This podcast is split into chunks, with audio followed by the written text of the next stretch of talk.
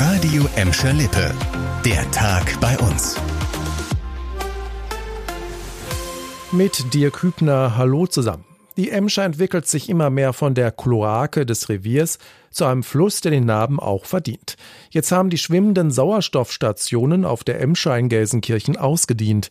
Die Emscher Genossenschaft hat die Flöße im Bereich des Nordsternparks und in der Nähe des Wohngebiets Fischerstraße abgebaut.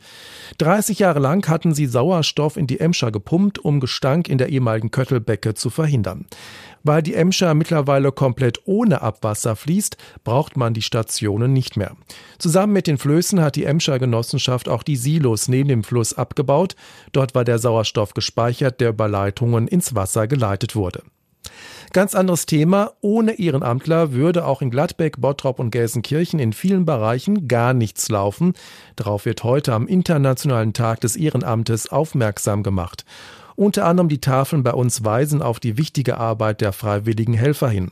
Das Deutsche Rote Kreuz in Gladbeck sagt, dass Ehrenamtler gerade in der Corona-Pandemie eine große Stütze gewesen seien.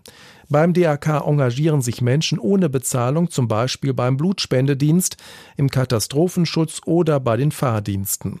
Zum Tag des Ehrenamtes wird heute Abend im Hans-Sachs-Haus auch der Gelsenkirchener Ehrenamtspreis verliehen. In diesem Jahr geht es vor allem um das Engagement im Bereich Bildung. Der Preis ist mit 6000 Euro dotiert.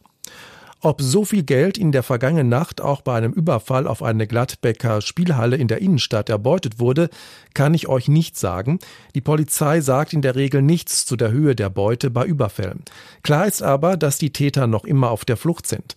Laut Polizei kamen gegen halb vier zwei Männer in das Ladenlokal an der Humboldtstraße und bedrohten die Mitarbeiterin mit einer Pistole. Die junge Frau wurde nach eigenen Angaben zu Boden geschubst und getreten. Mit dem Geld aus der Kasse machten sich die Täter aus dem Staub. Die Polizei wurde eine halbe Stunde nach der Tat alarmiert und leitete sofort eine Fahndung ein, bisher ohne Erfolg. Für umweltbewusste Schalke-Fans ist das ein Erfolg. Ab Januar bekommen auch Besucher der Gelsenkirchener Felddienstarena ihr Bier im umweltfreundlicheren Mehrwegbecher. Das gilt für die Schalke Heimspiele und für Konzerte, teilte Schalke 04 heute offiziell mit. Die neuen Becher werden in Königsblau mit wechselnden Motiven gestaltet. Auch ein Bild von Vereinsikone Rudi Assauer soll auf dem Becher drauf. Das Pfand beträgt zwei Euro. Einzige Ausnahme vom Pfandsystem ist der Gästebereich. Dort bleibt es aus Sicherheitsgründen beim Einwegbecher.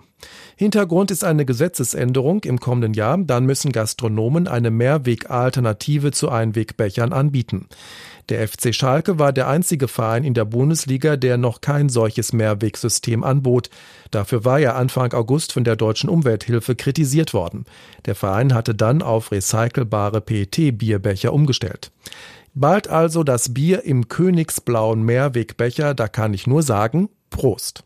Das war der Tag bei uns im Radio und als Podcast. Aktuelle Nachrichten aus Gladbeck, Bottrop und Gelsenkirchen findet ihr jederzeit auf radio und in unserer App.